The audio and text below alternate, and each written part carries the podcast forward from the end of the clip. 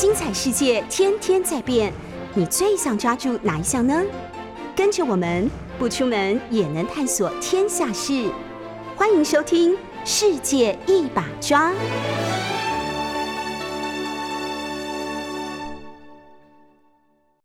宫保 chicken，呃，要加鸡肉、豆腐，然后呢，要混着怎么样一起炒，辣椒要适量。我刚才在念一个宫保鸡丁的菜单，是做什么？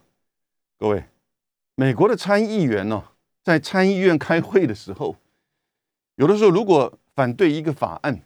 但是这个党，共和党或民主党，如果他不是这个过半，他是少数的话，他会用一种叫做 filibuster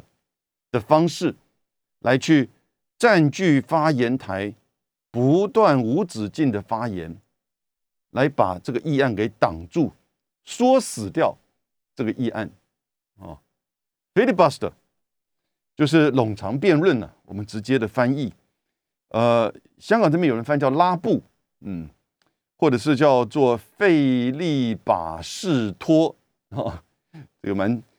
传神这个翻译。他们会在上面呢。一九五七年的时候，有一位这个来自于南方的这个州。哦，这个就是南卡罗来纳州的一位这个参议员，他因为反对一九五七年提出了一个民权法案，也就是针对哦非洲裔黑人权利的这种，就是说给予平反的这个法案。他来自南方，他反对这个法案，他占据参议院的发言台，不断的发言，不离开，不上厕所，不吃饭。最多喝水，可能他也不太敢喝水。他讲了二十四个小时又十八分钟，他就在背宪法、念圣经，然后呢背菜单，哦，念菜单。所以我刚才念的菜单，当然他不是在念宫保鸡丁了哈。这是美国的一个参议院很特殊的一个现象，一个机制。你不能说它是个制度，也不能说它是法律，因为宪法里面或者是相关的法律里面没有这个规定。但是呢，美国从这个开国以来啊，在参议院现在只有参议院，早期众议院都可以，但是众议院后来人数越来越多，美国的众议院是随着人口哦多少人口这个分派，就是说每个州有多少众议员的这个选举，但每个州至少有一个众议员。因为众议院的众议员人口开始这个人数变得越来越多，所以后来就通过一个法案，限制众议员在台上发言的这个时间。参议院没有，美国的 Senate 没有这个制度，所以后来他发现，大家发现到，哎，这样子的一个就是说占据发言台不断的发言，叫做 filibuster，冗长辩论，可以把一个。这个法案呢，给不断的拖拖拖，拖过时效或拖到这个提案的这个政党愿意妥协，以及媒体可能会扩大报道，也就是说，这样子的一个议案就会遭到了 filibuster 的这个阻挠，然后呢，呃，使得这个做 filibuster 长讲二十四个小时的，你看大家现在都不记得，就是说。呃，也许几十年前哪些参议员，但就记得这个人，一九五七年八月，南卡罗来纳州的这个参议员，哈，就是这个 Stone Thurmond，他在台上占据了二十四个小时又十八分钟，很厉害，不上厕所，不吃饭，哦，就是要挡下那个民权法案。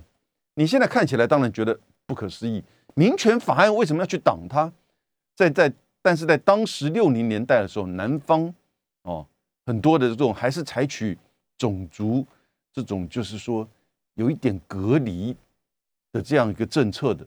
哦，不是法律的政策。但是呢，在教育、在交通运输，甚至在上看这个去电影院看戏哦，看电影，你可能分楼上楼下，也就是白人或者是有色人种，连去厕所。去餐厅都是如此，所以那个时候他就用这个 filibuster 的方式来去阻挠啊这样子的一个这个法案。filibuster 是在十九世纪，也就是那个时候，美国的参议院、众议院开始在做这个东西的时候，发现到西班牙语当中有一个用语叫做 filibuster 哈，它就是说指的是海盗或者是掠夺者，因因此他们用这个词来代表这个意思。这几个礼拜，美国总统拜登，他过去哦做了三十多年的参议员，他其实一向支持这个 filibuster 冗长辩论。的这个机制，他觉得可以保护少数，可以尊重少数，但是呢，他这上任来，你看一年的时间，应该明天就满一年，对不对？一月二十号，他后来整个改变心意，因为民主党现在在众议院是多数，虽然多的并不其次并不多，而在参议院呢是一半一半，可是呢，这个副总统做主席的时候呢，他可以投支持。就是民主党的一票，也就是说，两院它都是多数的情况之下，但是碰到参议院有一个这个 filibuster 这个制度哈，使得他没有办法许多法案及时的通过，一直不断的拖，拖到后来必须要去跟共和党去妥协，拖到后来民主党的一些参议员也表示说对这个法案可能这个不满，比如说在这个拜登的这个二点二兆。的基建的大计划，哦，西维吉尼亚州的这个参议员呢，就后来表达不满，所以就不断的在修改。因此呢，在民主党，他现在通想通过很多的法案跟做法。举例而言，这两天之前不是说最高法院以六比三认为拜登在九月要求一百个以上的这个企业，一百个员工以上的企业必须要强制施打疫苗，是违宪的。那这样规定其实就等于反映了是最高法院他的这个被提名法大法官的政治的背景，也就是共和党提名还是民主党提名。那现在六比三，而在川普那四年当中啊，他其实刚好他运气很好，他碰到了就是说可以可以提名好多大法官哦两次，然后呢许多的联邦的法官，但是呢在拜登这个四年呢，现在没有办法碰到，因为美国的大法官是终身保障。除非他自己辞职，或者是他过世，所以呢，民主党就想要怎么样修改个议案，扩大增加这个大法官的这个席次，也就是从九名变到十一名，或者是在 Puerto Rico，他想要设州，美国的 Washington D.C.，也就是美国的华盛顿首府，也想要设一个州。那因为取得州的地位，他就可以有两位参议员，至少一位众议员。如果人口多，还可以增加。如果 Puerto Rico 跟这个华华盛顿首府能够设州，也就是美国要变成五十二州哦的情况下，那当然这两个州显然都是比较支持民主党的，所以民主党就可以在更多的席次上，啊，这也保障了。所谓的就是说，他们的这个选举总统选举人票，这会增加在参议院、众议院民主党的席次，这在将来总统选举的时候呢，也对民主党有利。民主党希望通过一些选举的这个法案，在一些即使是南方被共和党所控制的这个州哈，不管是州长甚至议会，那他希望能够通过一些法案去确保，就是说有一些议会哈。每次选完举之后，他就开始把这个选区啊，哎，重新划分一下。那划分了，你会如果把那个选区的那个地图拿出来看了，你会发觉的话很奇怪，很畸形的。他就把大概白人的这个区哦，哎，都画出来，确保一位这个议员呢，众议员会从这个白人画出来这个选区当中能够当选，或者是他把那个黑人集聚的这个地方啊，把它切割，把它切割跟其他的这个。这个 Hispanic 或者白人的这个社区哦，结合在一起，而避免这个单纯就黑纯粹就是说黑人为主的这个选区呢，一定会选出这个非洲裔黑人的议员。美国的这个地方的州议会每次选举完哦，很重要的事情就是重划选区。那民主党就希望能够改变这样一个做法，或能确定说这个选区的这个重划哈，那避免说这个造成共和党啊过于这个得利。好，许许多多，当然不要讲这个拜登所提的，你看基建方案、纾困方案啊，许多的这个法案，其实都受到现在这个参议院整个的，就是说五十对五十，为什么呢？因为哈，这个 filibuster，filibuster 是说你在台上不断的发言，你发言完的时候，你后续你的同党上来也发言，那如果你要阻止这样一个发言，这是属于这个开会的议程的程序问题，程序问题是一个重要的议题，通常在一个我们讲开会的这种要求上面。在程序问题上，你要更改的时候呢，你要达到就是说这个绝对多数，哦，那因此呢，在应该是一九一七年的时候，那个时候威尔逊做总统，早期根本连任何的规定都没有，站在台上不断的发言，你就根本不太可能在十九世纪的时候，美国这个参议员只要一站在台上发言，或者同党接续的不断的发言，这个议案就不可能过了，就被挡下来。一九一七年的时候，威尔逊总统的民主党呢就支持说，至少我们给他一个限制，把它认定是一个程序问题、重要的议题，因此呢要三分之二。可是各位，三分之二在一个议会里面也很难，对不对？哦，结果到了一九七五年，就把它改为叫做五分之三，也就是五分之三，参议院的一百个席次当中要有六十个这个席次能够去。好，我们现在停止，不再做 filibuster，不再做任何的这个发言啊，限制议员的这种冗长辩论的发言时间，进行到就是说实质讨论或者是进付表决，这样子呢，需要到一九七五年的时候把这个 filibuster 呢给限制说可以中断哦，然后呢，但是要六十个人，所以你现在看到哈。美国的宪法里面并没有规定有关于参议院、众议院的这种开会的流程的问题，他留给议员自己去处理，因此出现一个 filibuster。不过，美国宪法其实是有规定，有一些案子必须要三分之二绝对多数。举例而言，弹劾总统、副总统啊，在参议院里面必须要三分之二。举例而言，这个签署条约，哦，哎，那这个必须要参议院的三分之二。啊，所以你看，美国现在啊，很少用签条约的方式。还记得一九一七年一次大战结束的时候，那个美国签署的凡尔赛条约，成立了国际联盟，结果没有办法取得参议院的三分之二，所以后来威尔逊总统就因此下台。然后呢，美国就转向啊西部的这个开发，没有真的去出来，就是说做这个世界的这个大哥。一直到二次大战结束之后，还有还有什么呢？还有就是，如果说国会的法案通过被总统给否决，美国是有这样的权利哈。国会两院通过之后呢，那总统可以否决不签字。那但是如果国会要去否决总统否决的法案啊，那就必须要三分之二，也就是说两院都要三分之二。那这个是美国宪法规定的。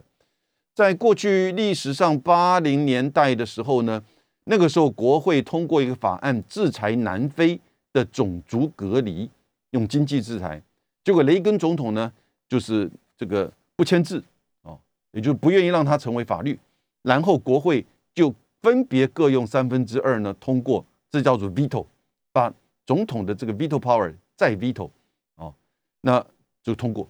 美国的宪法有这些规定。但是对于开会的这个流程呢，它没有任何的规定。慢慢的从十九世纪发展到二十世纪，哦，你就看到这个 filibuster 冗长辩论啊，然后呢就开始变成一种机制。这个机制一九一七年的时候呢，变成是说，哎，三分之二的这个多绝对多数可以把这个流程给就是说中断，哦，把它中断。到了一九七五年，再降低到了六十个人。六十个人比三分之二，三分之二就将几乎要这个就是七十多位以上的这个议员哈，那这个五分之三呢，就是六十个议员。可是六十个议员在今天的参议院也是很难呢，对不对？如果说一个这个政党取得了五十多席，接近六十多席的话，接近六十席，他可以去说服，就是说或者是交易某一些反对党啊的这个议员来支持，那这个法案就可以通过。但是呢，以现在五十比五十，美国极度的两极化的这个社会，那就很难去找到，就是说，呃，这个反对党这边通过。拜登呢？拜登这两个礼拜，他一直不断的打电话，他打电话甚至给共和党的两个参议员。那这共和党参议员其实他对这个制度啊，哦，老早就这个 filibuster 的这个制度老早就不满，他觉得这个是让整个参议院的这个议会程序这个完全的冗长哦无效的这个关键因素。所以有两个参议员呢表达说可以这个支持，但是呢要针对他当然提出了很多这个要求哈，要针对某一些这种法案哦。那可是呢，在民主党里面，结果西维吉尼亚州的那个 Manchin 又跳出来说他反对，然后呢，在 Arizona 州的一位众议员女性众议员也跳出来说他反对，反对去修改这个 filibuster 的这个制度。那结果你就造成了连自己民主党内部你都摆不平的情况之下呢，当然整个这个案子就没有再推动了。这两个礼拜哈，美国的媒体不断的在报道，就是说这个 filibuster 这个制度以及拜登想要去修改，因为拜登觉得这个制度使得他一切的重要的法案预算哦，总是没有办法去这个推行。我们看看哈，在过去。比如说，二零一二年有一个事件，在美国的一个州叫康乃狄克州，哈，一个学校突然有位持枪的人士跑进来，杀死了杀死了那个小学二十个儿童跟六个老师。那个时候，整个奥巴马执政的时候呢，就整个美国的媒体社会哗然，说这个枪支管制哈，一定要更加的严格。奥巴马本来就是支持要更加严格的枪支管控的。啊，可是呢，来自于共和党，来自于一些持枪人士，来自于最重要的美国有一个协会叫做美国枪支协会，那英文名字叫做 National Rifle Association，是非常庞大的一个机构，然后呢，有非常多的预算在做这个就是游说。那就碰到很大的这个阻挠，来自于比较就是说中西部乡下地区的这些这个县郡州，也都强力的反对，就是说过于严格的限制枪支的这个持有或者是买卖。奥巴马甚至还不是要求要禁止枪支，像我们台湾或者是这个亚洲大部分的国家哦，但是呢，奥巴马说只是要去做查证，你不可以。当下立时的立即的取得枪支，现在这个作为大部分的州啊，都都做到了啊！你不是说我去买跟进个 seven 一样，你去买个饮料，你马上就带走，不是？他要去做你的身份的查验，可能要一天，可能要两天，你再来取你购买的这个枪支。每个州的这个做法不一样啊，宽松的这个程度都不一样。每个州对于持枪的要求。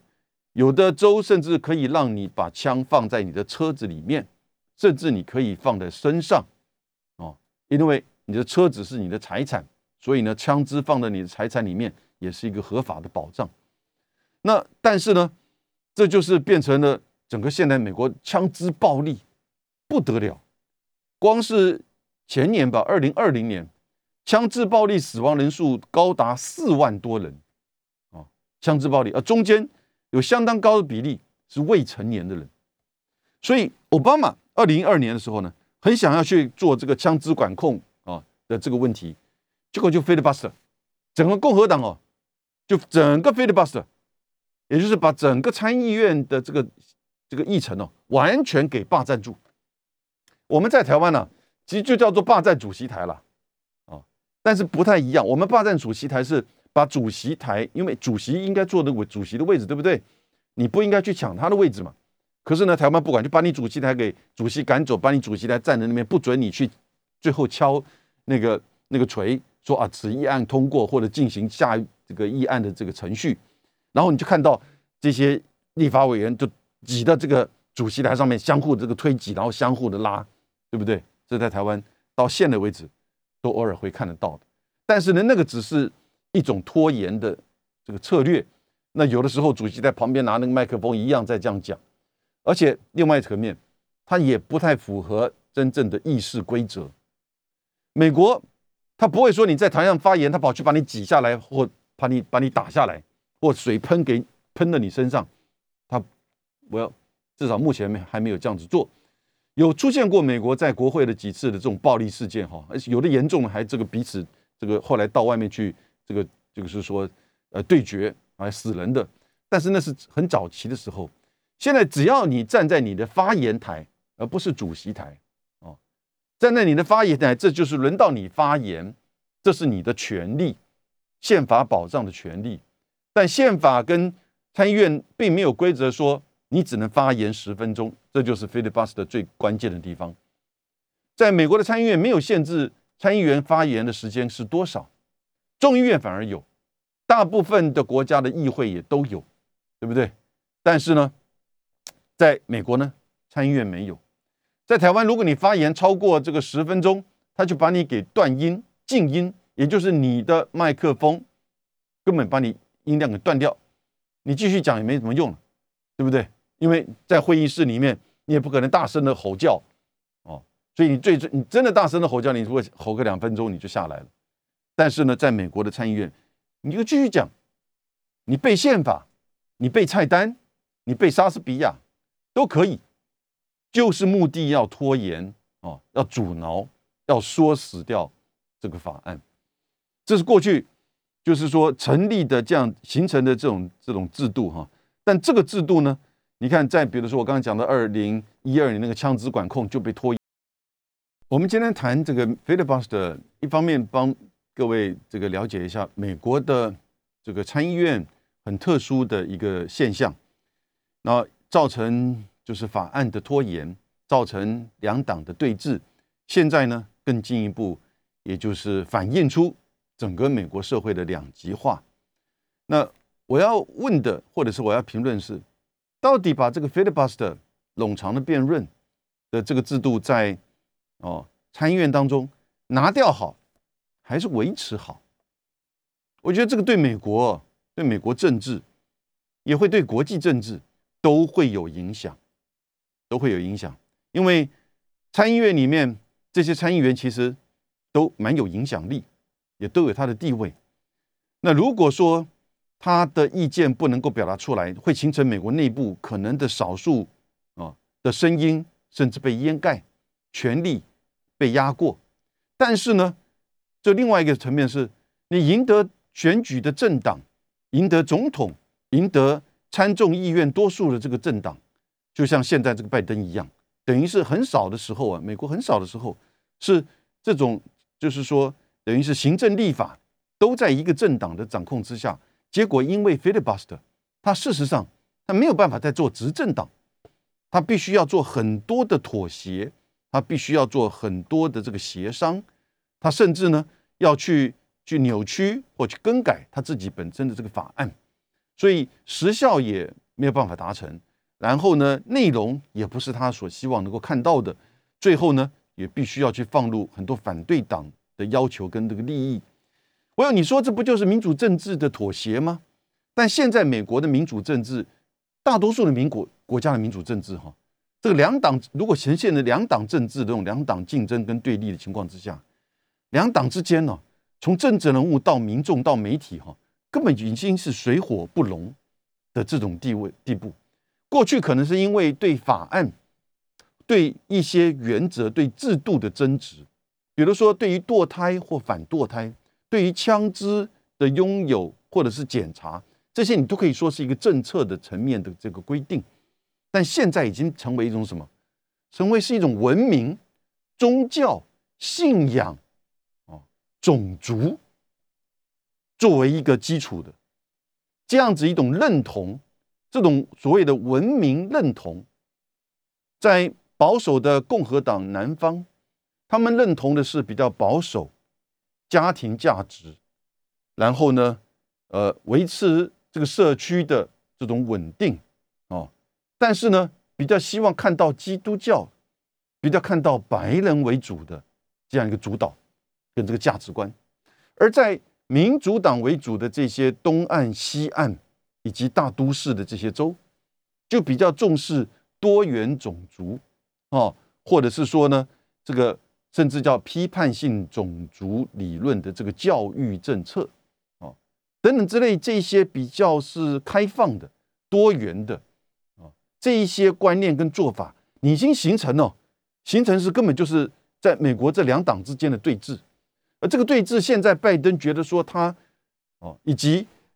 在民主党里面的现这个前进派，觉得我们现在都是多数，我们又是执政党，但是不能够去做我们想要做的任何的这个事情，连那个一点九兆的，就是说纾困计划，在去年的，就是二三月通过的，对不对？每个人发六百块钱美金的那个一点九兆，他通过了，可是他他是怎么通过的？在 filibuster。的这一直执行到现在哈，我刚刚不是说一九一七年用三分之二可以把 filibuster 给拉掉，然后呢，一九七五年改为叫六十个人五分之三可以把 filibuster 给终止掉，结果呢，到了二零一三年，民主党这个多数用一个很特殊的这种议事手段，它叫核选项 nuclear option，也就是说，主席哦可以用一个。这种方式说，哎，我们现在这是个核心的，这个核心的只要用多数，简单多数就可以通过一个新的这个决定。那这个新的决定就是说，在二零一三年那个时候发生什么事？那个时候发生，奥巴马提名的很多就是说这个政府官员哦，然后呢，这个驻外人员，这个碰到共和党不断的拖延，不断拖延，现在类似的情况也在发生。后来就说，二零一三年只要是这个提名的政府官员可以用简单多数，你就不可以用 filibuster。二零一七年呢，当川普执政的时候，川普提名了一个大法官，很年轻的大法官叫戈萨奇啊，我还记得这个人。那他结果民主党的人就不断的反对他，因为他被别人指控说他曾经有那种就是说性骚扰的这个案件，所以呢，共和党就用也同样用这个核选项，核选项。核就是核核子的核哈，nuclear，然后呢，来通过哎，总统提名的大法官的候选人也不可以用 filibuster 的这个方式来去拦阻他，也就是说，这个就不需要六十个人了，我们简单多数超过一半就可以通过这个，就是说你提名的政府官员跟大法官。现在啊，这两个礼拜拜拜登想要做的是，也就是想要用这个核选项来去。修改这个 filibuster，把这个六十个人呢，就是你你你要讲，你可以讲，他不是说给你限制多少时间，你要讲，你讲这二十四个小时都可以。但是呢，如果一旦我们提案说要终止你继续的演讲或者是进行表决的时候呢，不需要再有六十个人了，而是简单多数就可以了。他用想要用这个方式，也就是说，他要把这个 filibuster 的制度啊，给完全给给就是说停止掉、终止掉，结果。他没有办法做到啊！拜登，拜登自己过去三十年来，他说他经历过这么多不同的政党的变动，总统的这个变动，国会多数的这个变动，他觉得 filibuster 是保障少数啊，避免就少数呢被忽略，因为少数其实也不少，也就是说只要有六四十个人，如果连四十个人都不到的话，那当然 filibuster 没有用了，对不对？如果你已经超过四十个人，在一百里面有一百个人里面四十个人有四成，你应该真的不算少数，所以我们就应该用妥协的、沟通的，甚至交易的方式，让我们站在多数的这一边，但不到六十个人啊的这边，去尊重还有四成的那个少数他们的主张、他们的利益、他们的观点。这讲的好像蛮有道理，对不对？但是这就跟。我们一般在看到大家就是说民主制度当中，多数这个取得这个就是说执政，然后呢少数服从多数，但是这个过于简单，所以美国呢就避免就是在当时了，就避免这个两党之间的绝对的决裂，因为各位要知道，美国在这两党之间所代表的这个区域、种族跟政治理念，在过去还发生过内战，对不对？也就是美国的南北战争嘛，所以南北战争延续过来之后，他发现到，哎，反而是这个 filibuster 哈，可以去确保，不管是共和党还是民主党，他如果能够有四成的这种人数的时候呢，他的这些就是意见哦跟利益哦，一定可以得到保障，而不会很粗暴的这个多数就用多数暴力的方式，任意的通过有利于他的哦这样子的制度。我举例，刚才谈到那个 Puerto Rico 跟那个，就是说华盛顿 D.C. 很多美国的前进派认为，哎，这个美国就干脆变五十二州，然后各个他两个参议员，所以美国就变成一百零四个参议员，而这四个参议员一定是民主党，因为华盛顿特区里面其实就人口而言，大部分是非洲裔或者是西班牙裔，哦，普特利克都是西班牙裔，传统上一定支持这个民主党。这个明显的，你再去制造一个制度，有绝对的有利于你，让你维持，就是说至少有四票哦的这样子的这种，就是说这个参议员的这个数人数。那这个东西呢，我觉得其实有点操作过头哦。可是呢，在许多的法案里面，filibuster 换一个角度而言，也的的确确哦，阻挠了整个美国的这个政治。但另外一方面哈，说句实在话。以现在的美国的政治，过去这二十年来的这个发展，不是只有这一两年，也不是从川普开始，也不是只有拜登才发生这个现象。我觉得在小布希开始之后呢，他的第二任进入到奥巴马，就很明显，美国的社会的两极化已经非常深刻，已经不是说 filibuster 可以再去避免两极化的扩大。或者是加深两极化的这种现象，他已经挡不住了啊。filibuster 也许取消掉的话，真正执政的一方他可以去做他想做的事。那如果说等到选举的时候呢，你如果人民觉得不满，你再让另外一个政党上来，但现在也不是那么简单。我们看看台湾，也就很清楚，因为执政的或者是日本。他永远在让法律预算所有的这个作作为哈，去巩固他这个政党的执政的持久化啊。日本一党优位啊的这种情况，他自民党只下台过两次，所以就形成他内部派系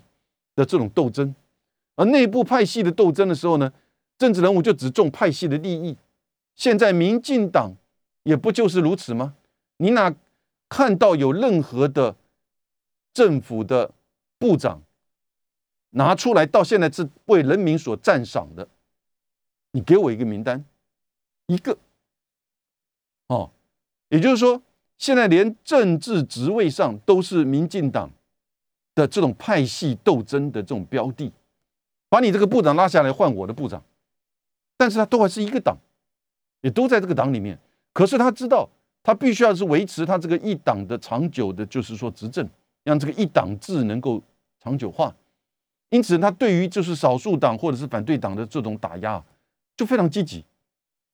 那这个其实如果有 filibuster 啊，是不是也许可以避免这样子的一种，就是说赢者全部都拿，而且不断的拿的这样子的一种现象呢？过去这个 filibuster。是这样子的一个设计，啊，但是现在的问题是，美国已经进入到完全对立的两边，已经不能说是 filibuster 它有什么样的功用了，这变成一个很大的这个问号。不过这一次拜登他并没有成功去改变美国的这个参议院的 filibuster，所以我今天谈这个美国参议院的 filibuster。受到拜登的这个质疑，虽然他改变他过去三十年来的态度，过去拜登三十年做参议员的时候，其实一直都同情支持这个冗长辩论的这个做法，但他现在自己做总统呢，发现到这个完全是对他的这种限制，使得他民调一直涨不起来。他就是怪是 filibuster 啊，那共和党这边也觉得说，你要拿掉这个东西，哦，是不可接，绝对不可接受的。因为我们也有五十票，一半一半在这边，你只是多一个做主席的这个副总统，以及你行政权你取得啊胜利，而很多共和党员甚至认为拜登的这个胜利是把川普的胜选给偷走的，到今天依然如此。所以这个 filibuster 是保障我们的权益的，因为我们不是真正的少数，我们事实上是跟你旗鼓相当的，你把我们的胜选。总统胜选拖走，你现在还要把我们在这个参议院能够去拖延你的这种对我们打压哦，或者不利于我们，或者是觉得不利于美国的这些法案跟预算，你要把这个 filibuster 这个制度把它给拿掉，让我们完全没有反抗能力，完全到最后是一种多数暴力，共和党的人绝对不接受。而我刚刚讲那个在就是民主党里面的西维吉尼亚州跟 Arizona 州，其实也基本上应该都算是红州，也就是说，大部分的这个选民是比较倾向共和党。但是因为这两个议员有他的特殊性，结果他选上之后呢，他当然就不断的，就是说在民主党的这个政策跟这个议案当中啊，经常会倾向共和党啊，这就是说，呃，叫做这个蓝皮红骨啊，红就是这个共和党。但因不管怎么样，拜登被拦下来了。但我今天要跟各位分析的重点，我前面讲的是整个 filibuster 的制度以及它整个历史上发展的过程，还有拜登现在面临到以及民主党现在想要去做什么，总是受了这个 filibuster 冗长辩论的这个阻挠跟拖延啊。然后呢，你看今年就是选举年嘛，如果在今年这个上面上半年这个会期没办法有效通过一些法案或预算的话，那这个选举年就很可能会被共和党给拿走，你就丢了政权了，你就丢了多数了，对不对？所以呢，他们就很紧张，压力很大，可是还是过不了哦。难道一切都怪 filibuster 吗？重点是，这个根本是反映美国的这个两极化，反映美国的两极化。如果美国不是那么两极化的话，你只要能够接近六十个人，filibuster 没什么用啊，对不对？然后呢，如果说你提的议案不是让对方这么的难以接受，其实你总是可以去大概去做一些妥协，做一些协商，对不对？第三个，你的议案完完全全是在做赢者全拿，而且根本是在想要做皇帝式的，做这种霸，做这个独裁式的。一党制的这些做法，所有这些人，甚至行政的官员，都完全的靠向你这边。我这个越讲越像我们台湾的情况，对不对？啊，我们最昨天看那个新闻，觉得不可思议。我们农粮署的那个署长，因为他要求我们的凤梨世家啊，这个国有企业必须要购买。大概是将近两亿元，有一些国有企业事实上是不赚钱的，在这样压力之下，他用平分的方式，据报道了是这样的一个做法。有网友就说这个根本是不对的，哦，这样的做法去去批评他。媒体记者拿了去问他，这个流浪鼠呢，他是共匪啊，哦，